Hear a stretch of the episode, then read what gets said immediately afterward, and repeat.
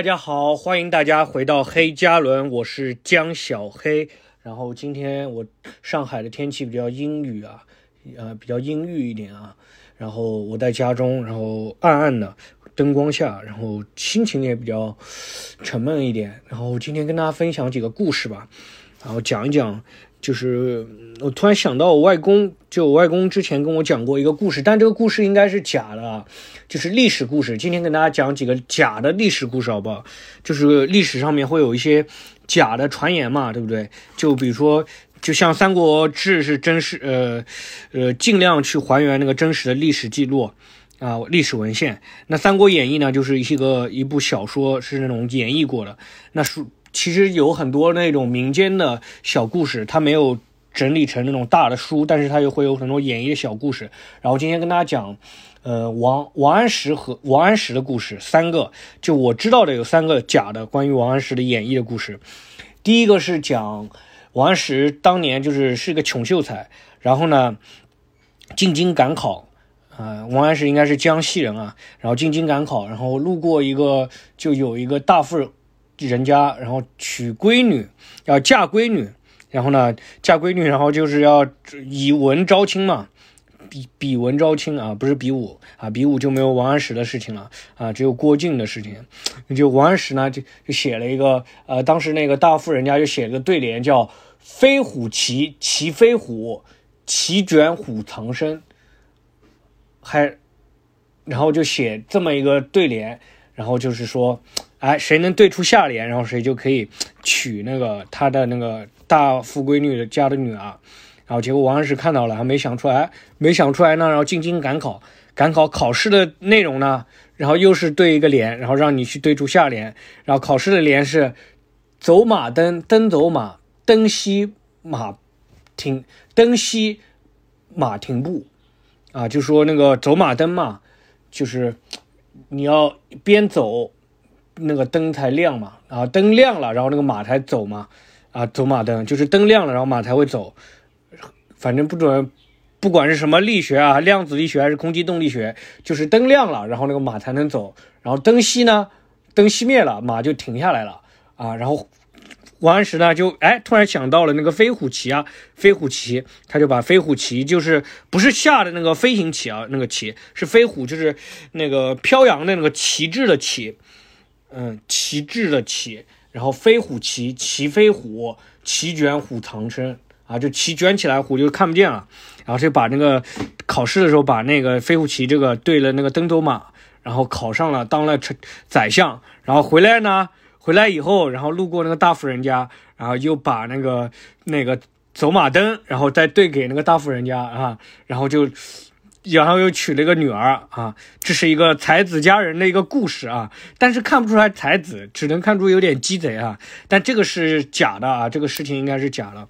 因为我是查过任何文献没有，而且考上那个，你知道民间那种，不知道大家有没有去过那种哎，民间乡下啊你会那种看那种老古的书籍啊，类似这种故事啊，写的还挺多的，或者我们以前看小的时候那种地摊文学这种啊，这种故事很多。现在可能会啊，现在可能公众号里面可能会发啊，但是就是这么一个故事，是我外公讲给我听的啊，然后就是借此怀念我外公吧。我外公也是念过几年私塾啊，在农村呢，这么一个年纪的一个老头啊，然后还能认字，其实还挺稀少的。然后在当地就是每年就是负责以前就写写大字报啊，然后还会当当什么兽医什么的，在当地就挺受尊敬的。我外公，然后他当时就就有一种那种，我每次看我外公就有一种，他给我讲这个故事的时候，我就有一点就是那种古代那种老秀才那种形象就油然而生在那种脑海里面。就比如说你讲到秀才，我第一想到的形象可能会想到我外公的那个形象啊，就留个小胡子，白色的胡子啊，就是挺长的啊，过白胡子啊，白花花的那种，就我会想到我外公那个形象。他给我讲这个故事啊，当然这个故事是假的。然后王安石也是我特别喜欢的一个文人，我等下一期的时候可以讲王安石。然后呢，讲到王安石呢，就其实王安石对等的呢，对标的应该是司马光啊，因为王安石叫宁相公嘛，然后他跟司马他是那个改革派，然后司马光呢是相对来说是保守派。当然其中那种关系很复杂，不是单纯的保守和改革啊，只是我就是这么归纳一下啊。王安石叫宁相公，司马光叫司马牛，但是司马光的名声呢没有那么响，名气没有那么响，所以一般民间编造故事呢都是编造司马王安石和那个苏东坡的故事，因为苏东坡的名气就很响了，他跟王安石就名气就对等，甚至苏东坡还要超过一下王安石。啊，就讲最有名的是讲苏东坡跟王安石什么故事呢？就有一天，王安石写了一个“西风昨夜过园林，吹落黄花满地金”，啊，是就就是说那个西风昨天晚上吹过了园林，然后把那个菊花黄花就菊花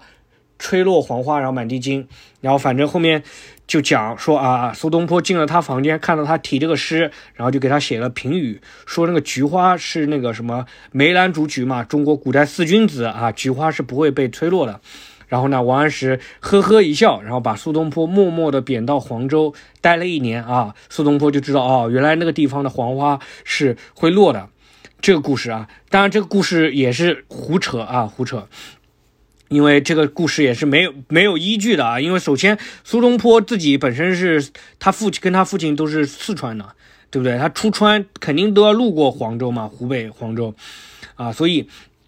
所以他肯定是见过这个事情的。而且而且贬落苏东坡贬到黄州的时候也不是年轻人了，就苏东坡乌台诗案的时候，已经那时候已经年纪很大了，他儿子都很大了。对不对？所以那个时候这故事是没有任何依据的。虽然不仅那个，反正是无法反推的，这个肯定是假的啊。但这是一个故事啊，而且王安石那个苏东坡被贬呢，那个乌台诗案差点都是要杀他杀他人人命的。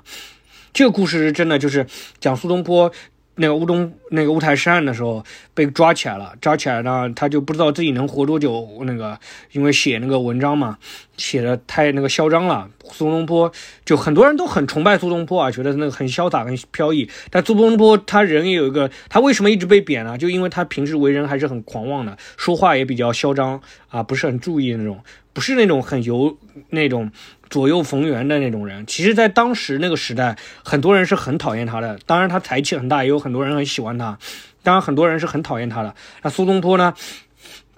当时就乌台诗案，就写那个诗，被皇帝就就发到那个监狱里，监狱里，然后人家很多人，这个是真的，就很多那时候儿就不知道什么时候死嘛，就跟他儿子说说，如果哪一天要啊皇上要我死了，那你就把那个给我那个送饭的时候送条鱼，我就知道了。结果有一天，就是没没搞清楚，就是可能他儿子也没有比较忙，没来得及送饭，然后有一天就误打误撞送一条鱼鱼进去啊，然后结果苏东坡就以为自己死期到了啊，就就当时就反正就崩溃了，这种啊也是有一点点啊，就那种啊，但是最后其实乌台诗案，因为当时那个宋代的那个文坛的气息啊，大家还是比较保那个苏东坡的啊，那个那时候比对文人也比较开放嘛，啊，然后。甚至比现在还要开放啊！这是确实是这样啊，确实比现在还要开放啊！如果现在你写这种东西，你是不要想着啊，有什么还能给你贬这种的，然后后面就把他就没把他杀掉，给他贬到黄州去做那个团练使啊，就给他做官了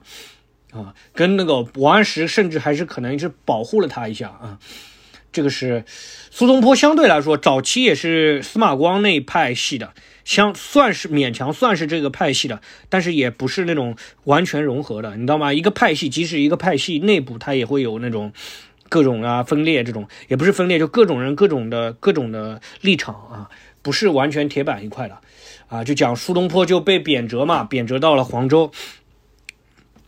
啊，然后就开始。跟那个王不是那个王安石，为了让他看菊花，看那个黄州的菊花是可以被吹落的啊，就是很多人会说啊，那个诗那个诗说就是，呃，就是那个故事嘛，就是那个故事就是讲说啊，苏东坡说那个菊花不会吹落，然后王安石就把他贬到黄州让他看看，其实没有啊，黄那个我具体我也不知道黄州那个诗。菊花会不会被吹落啊？反正菊花，我觉得在哪里都有可能被吹落，只要风足够大，你菊花再硬，不要说菊花，大楼都能被吹倒，对不对？啊，所以这个故事没有那个理论依据的。然后，但是最后一个故事是我觉得是编造当中最精彩的一个故事，是我每次看了就是热血沸腾的一个故事，就讲那个当时王安石也是两次入相，两次被罢免嘛，然后最后就回南京。啊，自己就养老去了。然后呢，苏东坡那时候又被呃贬到就是黄州、惠州、儋州，就是黄州是湖北，好像是惠州就是广西，说是瘴离之地啊。惠州那时候就很多那种瘴离的那种疾病，啊，把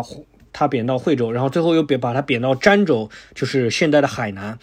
啊，当时海南也算那种天涯海角啊，当时经济条件啊各方面疾病也比较多。结果王安石那个苏东坡命比较好，然后都活下来了。最后呢，朝廷也把他特赦了，把他招回来。招回来呢，就说这个故事啊，这个前面是假的。就说王安石啊，就说苏东坡路过那个南京的时候，就去拜见王安石了。然后苏东坡就坐着一叶小船，然后就飘过来。然后王安石呢，就骑着那个驴，他的一个小驴啊。驴下面是他的一个那个小书童，就那个伺伺候他这个小孩童啊。然后王安石骑着那个驴，就是衣衫褴褛的，就在那个岸边，就在那边等那个苏东坡。苏东坡下船以后，看到那个王安石衣衫褴褛的，就说了一句：“相公如此礼法乎？”啊，就相公你怎么你相公嘛，你是那个宰相，怎么这么现在这么一个样子啊？然后王安石来了一句：“礼法岂为我辈设哉？”啊。就是讲这么一个故事，当时就感觉很飘逸，你知道吗？就感觉那种英雄相见那种感觉，就是那种很潇洒的那种，有种那种西部片，就两个英雄，然后那个把剑放下来，剑，然后两个人一起喝酒，潇洒那种沧海一声笑那种感觉，这种还是小船飘下来那种感觉，这种就看得我真的很很有感触，你知道吗？就真的很舒服，就很。很那种豪迈感觉，哇，那个古代的英雄那种感觉，就感觉那时候一下子对，就就这两个人都油然起敬啊。但是后面事实证明啊，我就没有，我在百度上甚至都搜不到这句话啊。就是我不知道当时我是在哪里看到的，但是我就记得有这么一个故事啊。但是确实后面我确实看到了那个历史文献当中有记载说讲说苏东坡去拜见王安石，这个是真的有。就是两个敌对的势力的人，两个相见，然后聊的是特别欢，那个开心。为什么就是我证明他聊那么开心呢？因为聊到最后的时候，因为中间他没有描述很多，就聊到最后的时候，就大概在那个王安石家住了两三天。然后王安石最后跟那个苏东坡来了一句，就想要邀请苏东坡做他邻居，说你也不要去那个进京了，你这个年纪也大了嘛。然后苏东坡当然拒绝他了啊！但是如果王安石这么邀请他都做邻居这种的，说明就聊得真的很开心，很喜欢这个人。然后最后王安石送那个苏东坡走，然后的时候还感叹了一句：“不知更几百年，方有如此人物。”就是对苏东坡感叹，就是那种啊，就现在的话，因为这几年大家喜欢苏东坡，是因为苏东坡这种他是那种在仕途上不是很成功，但是就是比较佛系。的那比佛系的那种人就很潇洒的感觉，但其实也没有啊，其实也没有。苏东坡其实还是一个是一个很激进的、很励志的一个人。他们在不论在任何的地方，他都活出了自己的一番风味。那你躺平的话是活不出自己的滋味来了，知道吗？躺平其实要活出自己的滋味，就要真的很潇洒，甚至要比我追逐名利那个做出的努力更多。就很多人现在有些朋友，就我昨天晚上跟一个脱口秀演员在那个效果工厂楼下那个小花坛，然后他当时骑电动车，然后还有两个那个护膝坐垫，然后他两个护膝嘛坐在地上找不到地方坐，下了雨还有点湿，他就把护膝垫在地上，两个护膝一人一个，然后我就跟他聊聊天的时候，我就他就是。可能他就是想要赚钱嘛，就是比较想要说接演出，也不是说想要出名，主要是为了赚钱。然后呢，跟我说，就说我太佛系了，或者讲你是还想当艺术家还是怎么样怎么样，就说我太佛系了。很多人会这么讲啊，就包括有的人也会说，就确实我觉得大环境影响的嘛，我自己的情绪啊各方面比较懒惰。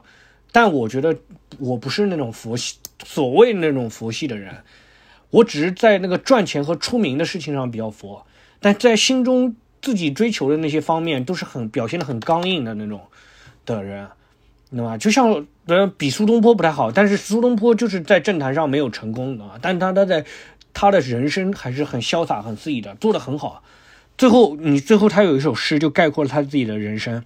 他上半生是很潇洒的，在京城啊各方面都很潇洒，政坛上也是星星啊。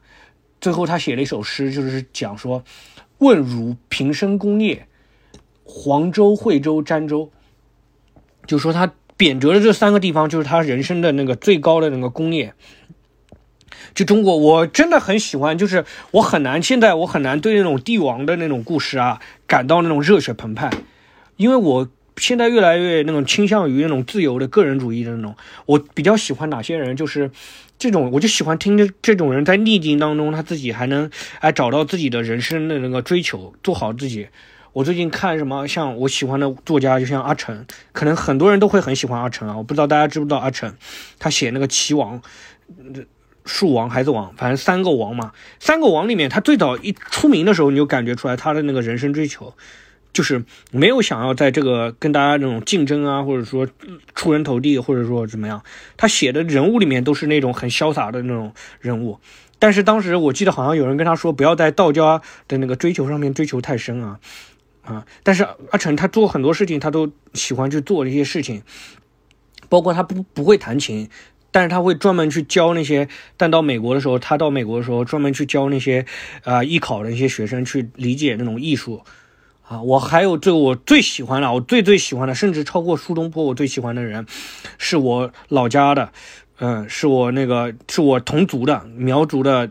最大的文坛，那个就是沈从文，啊，沈从文他一生也是比较崎岖坎坷的，大家也可以有时间可以跟大家专门讲一期。哎，我真的有时间可以跟大家分享一下，专门讲一下这些我喜欢的那些文人的故事啊，讲的再多一点。像沈从文呢，就是一生他刚开始是啊当兵的出身的，干到十七八岁，然后大老粗，然后去那个北京想要求学，被人看不起，然后最后在文坛打出了自己的天下啊。当然他人生中也有污点，污点就是出轨了啊，出轨了，这是他的人生最大的污点啊。你说一个人最大的污点，对于这么一个人啊，就是出那个在那么一个时代下面的人的话，嗯，如果说他的最大的污点就是那个这个的话，我觉得嗯不影响我喜欢他，反正不影响我喜欢他这个人啊，他肯定是人肯定是有污点的嘛。最后他说，就是在那么就是在那个迫害年代，就是中国，呃，那个有一个迫害年代的时候。那他被罚去扫扫厕所，啊，最最反正是很多羞辱的，不是说单单扫厕所这么简单，他是很多羞辱，很多那种的时候，他依然坚持去做自己的研究，他很多做不了了，他就做了，最后做创作了一个叫《中国服古代服饰研究》，哇，这是第一本，就是中国民间的研究，就专注于民间的一些的研究。其实我们那时候就很多时候我们写书嘛，包括王朔最后写了那么一本书，好像集大成者叫《起初纪年》，这个最后是讲是汉武帝，我觉得有一点点让我失望嘛，因为我觉得中国最最应该描绘帝王的东西太多了，我没有什么太大兴趣去看他他写的那本书，包括那个你我看了一部分，但我看了一点点，但我没有什么太大兴趣看下去，我对帝王的故事反而现在没有那么大感兴趣。但是我对这个中国服古代服饰研究我还挺真的挺感兴趣的，真的，我还有时间我要看一看，我还没有看了。我很喜欢看这些民间的一些故事，你可以看到里面很多力量，很多智慧。因为中国古代的那些历史书描绘帝王将相啊，这种书故事太多了，但是对于那种中国的个人这种的描绘的还是太少一点。我有时间我还多看一下这种民间的一些故事。给予一些力量，包括我们很多时候，你感觉到身边的力量，你看到那个我外公外婆的时候，有的时候 我都会感觉到一些那种那种岁月的那种力量。你看到他们在那个，嗯，那个自己的那个各种年代当中活下来，然后活出了一个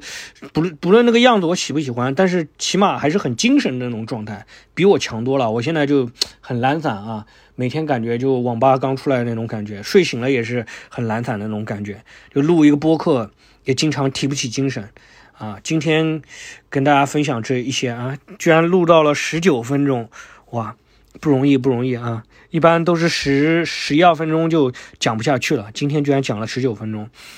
啊，讲了很多啊，也不敢录长了，录长了怕大家不听，好吧，然后争取以后再跟大家多想跟分享一些这种我喜欢的一些。嗯，文人墨客的一些故事吧，也不一定文人墨客，可能是民间的某一个人啊的故事，好不好？今天就跟大家讲到这里。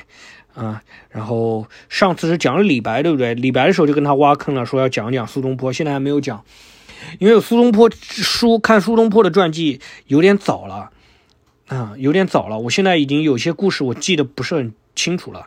嗯，所以找时间还是跟他多分享一些这些人的故事啊，比那些大家看看那种八卦还是